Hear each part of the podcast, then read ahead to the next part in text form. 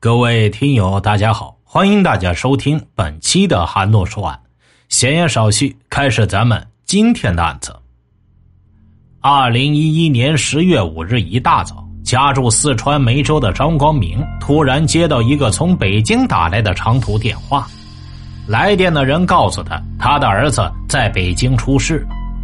张光明说。儿子张立波刚刚二十出头，是三个月前去北京当厨师的，刚三个月就出了事，会是什么事呢？难道是和客人发生了冲突，还是和老板闹了别扭？张光明和老伴一边胡乱猜想，一边火速赶往北京。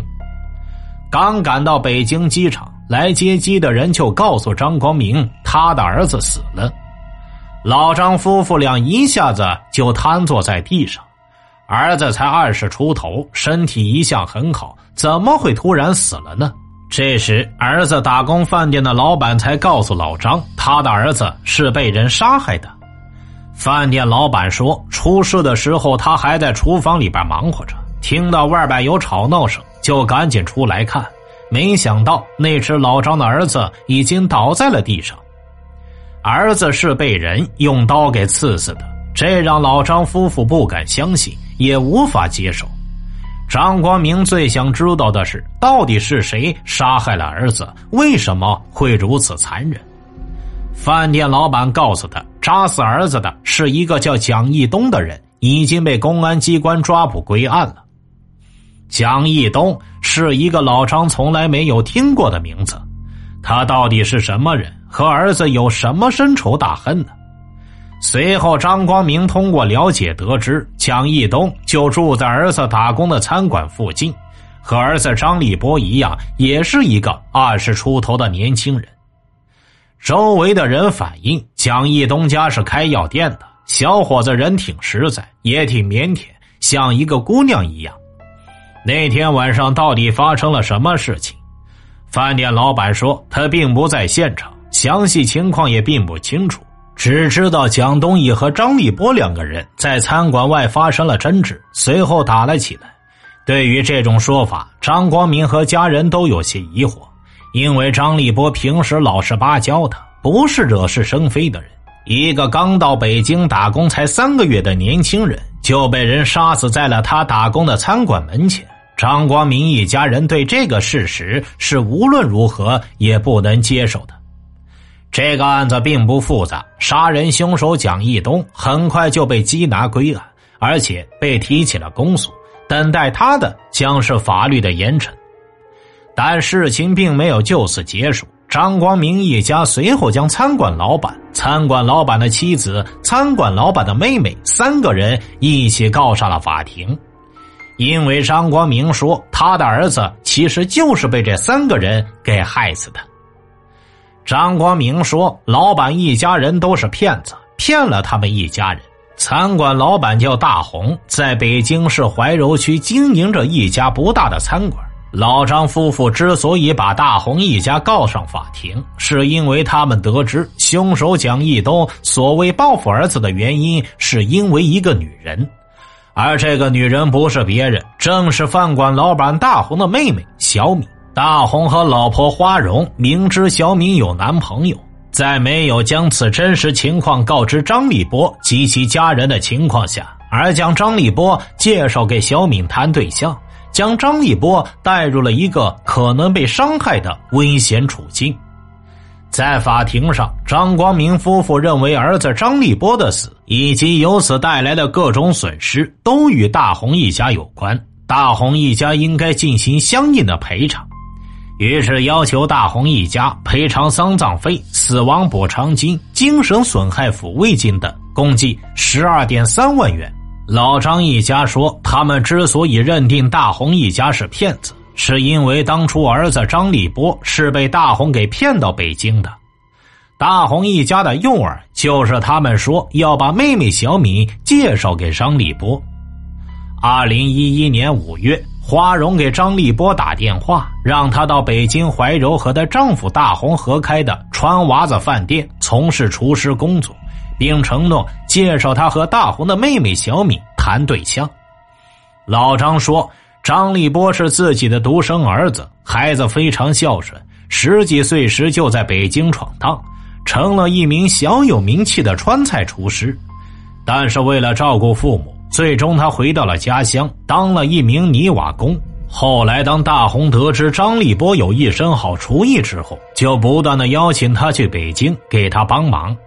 老张说，当初大红叫儿子张立波去北京的时候，儿子并不愿意。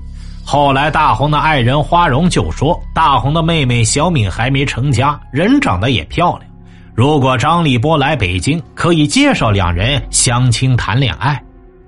在这之后，小敏也给张立波打过很多次电话，也经常发短信。最终，张立波接受了邀请。对于儿子再次去北京重操旧业，张光明夫妇俩当时也没有想什么。大红的爱人和张家既是老乡，又是邻居，他们觉得儿子不会受欺负。但是他们怎么也没想到，儿子最终会被人杀死。还是因为大红的妹妹。大红的妹妹小敏是张立波来北京的一个重要原因。张立波的舅舅说，当初他和外甥来北京之后，一同来到大红在的北京怀柔开的餐馆。当时他们爷俩就同小敏一家见了面。小敏的妈妈对张立波相当满意，毕竟张立波的人长得也是挺不错的，一米七八的个儿。最后，花荣就说让两个孩子先交往看看。张立波的舅舅就说：“行，那就让他们俩先交往着。”张立波的舅舅说：“当时所有人都认为两个人能够顺利相恋，但是谁也没有想到，小敏的身边还有另一个男人，他就是后来执刀杀死张立波的蒋义东。”老张说：“小敏和儿子被杀，存在着直接的因果关系。”蒋义东原来是小敏的前男友，而在事发之前，张立波始终被蒙在鼓里，他根本不知道小敏身边还有一个蒋义东，更不知道蒋义东是一个心胸狭隘、脾气暴躁的人。直到事发那天晚上，蒋义东就因为小敏才将张立波杀害。事发当天，小敏主动让张立波为其披衣服。导致蒋义东恼怒，并发出威胁性的言语。蒋义东和小敏曾是恋人关系，但是因为小敏家人反对，两人不得不分手，但一直藕断丝连。那天晚上，蒋义东来餐馆找小敏，正无意间看到张立波给小敏披衣服，于是醋意大发，立即把张立波叫出了餐馆。此时，蒋义东早已等候在饭店门口。看到张立波后，先对其进行辱骂和殴打，后来又拔出其随身携带的刀具，对张立波的身体要害部位连捅三刀。张立波连忙跑向后厨，在店里正遇到听见声音出来的大红。大红问张立波干嘛去，张立波不答，直接奔向后厨，拿了一把菜刀，又冲了出来。但是只跑了十几步就倒地身亡了。张立波的舅舅说：“他们在了解真相之后，觉得张立波死的太冤枉了。”张立波的舅舅觉得大红一家是利用了张立波，以小敏为诱饵，让张立波给他们家干活让老张一家不能接受的是，大红一家利用张立波也就罢了，但为什么不给孩子提个醒？让他白白送了命呢？按照张光明一家的说法，大红夫妇俩是以介绍对象为名，把张立波骗到北京为他们打工的。而小敏偏偏又是一个极不负责任的姑娘，她隐瞒了还有一个脾气暴躁、目前关系不清不楚的男朋友。她没有提醒张立波危险的存在，正是这一切导致张立波被害身亡。对于这种说法，大红说介绍对象这事儿有，但事实不像张光明说的那样。大红说，当时他跟张立波说的是：“反正你也是厨师，如果你不嫌工资低的话，就过来。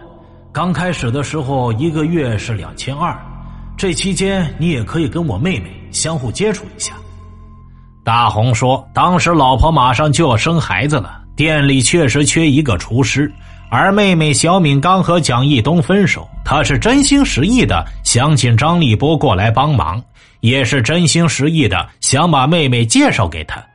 但是没想到的是，小敏并没有看上张立波。小敏说，那次她和张立波见面后，感觉并不好，也明确的跟他说过，两个人不可能有发展。小敏拒绝了张立波，那么他和蒋义东又是什么样的关系呢？小敏说，就在案发前一个多月，他已经和蒋义东无数次说过分手，因为小敏觉得蒋义东性格比较急，再加上小敏家里人也不同意他们在一起。大红认为介绍对象是真的。但小敏没有看上张立波，而且他们没有刻意隐瞒小敏有一个前男友，而且就在附近的事实。再说了，就算有个前男友，那个人的行为也不受他们兄妹俩的控制，所以他们为此不需要承担责任。但是张光明认为他们完全是在撒谎，因为张光明的手里有证据，那是一份购买手机的证明。他说：“这是张立波为小敏买的一份定情礼物。当时小敏并没有拒绝。小敏接受了张立波的手机，就说明两个人当时处于恋爱关系之中。所以，小敏之前所说的没有看上张立波之类的话，绝对是在撒谎。对于那部手机，小敏说她确实一直在用，但是买手机的钱她已经给了张立波。”所以根本算不上是定情信物。小敏说：“那手机总共才一千多块，他没有必要没给钱反而说给了钱。”老张又谈到，当花荣介绍张立波和小敏谈对象的时候，小敏和蒋义东并没有断绝关系。小敏说：“他和蒋义东多次提过分手，他自以为和蒋义东已经没有任何关系了。”而且他也没有看上张立波。张立波在餐馆工作了三个多月，并不是因为他。既然如此，蒋义东又为何要将张立波杀害呢？小敏说，可能是因为张立波帮他把衣服拿了过来，而且可能触碰到了他的腰。小敏说呀，虽然事发前他明确提出了和蒋义东分手，但是蒋义东还会时不时过来找他。直到二零一一年十月四日晚上，蒋义东醋意大发，最终酿成了惨剧。小敏说：“三个家庭毁了，她也成了备受指责的坏女孩。对于这一切，她很内疚，更不希望发生。”老张认为大红等人以相亲为名欺骗了张立波，从而让他处于危险的境地，最终造成了张立波的死亡。大红等人应该负有相应的责任，而小敏作为关键的当事人，在张立波被扎身亡事件中也有莫大的责任，所以他们理应赔偿。死者张立波和大红的妹妹小敏之间的感情纠葛，双方都试图证明自己是对的，但又都拿不出像样的证据。这时，张光明又说了。就算这个感情纠葛无法证实，餐馆老板大红也要对张立波的死负责，也要对他们家进行赔偿。大红和花荣作为张立波的雇主，负有在其经营场所安全保护的义务。张立波在雇佣期间发生意外伤害，大红和花荣因为没有尽到相应的安全保护义务，所以应当承担相应的责任。但是大红觉得自己很是冤枉。那天案件发生是在深夜的十一点，地点也是在店外，所以大红和花荣认为自己不存在管理不善的问题，因为张立波不是在宿舍或者饭店内，也不是在工作期间。大红说自己并不是不负责任的人，因为他们并不能预料到凶案的发生，张立波被扎身亡完全是意外。大红说：“他希望老张一家能够理解他的处境。其实他也很内疚。出事之后，大红一家再也无力经营那家餐馆了，店面也很快以低价转让给了别人，而他们全家也搬离了北京怀柔，一家老小开始四处打工维持生计。大红说，不幸发生后，他还尽全力帮着张家料理了后事。在张立波死亡后，大红垫付了两万七千一百九十元，用于料理丧事。而且后来大红也没有主张要求老张一家返还这部分垫付的付款，而张立波的舅舅对此并不领情，他希望大红一家承担他们应该承担的责任。但是大红认为张立波被杀并不是在餐馆内，而且小敏和他也没有任何情感关系。所以他觉得不应该赔偿。在法庭上，法官建议先进行调解，老张一方同意调解，但大红一方不同意调解。法庭决定不再进行调解。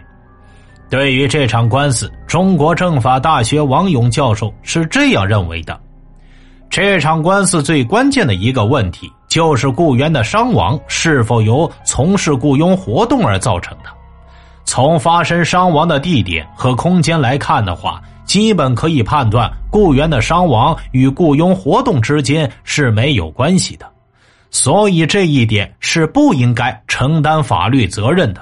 另外还有一点，就是雇主在给死者介绍女朋友进行相亲过程当中，他们有没有预见到这种危险的存在性，有没有及时告知雇员？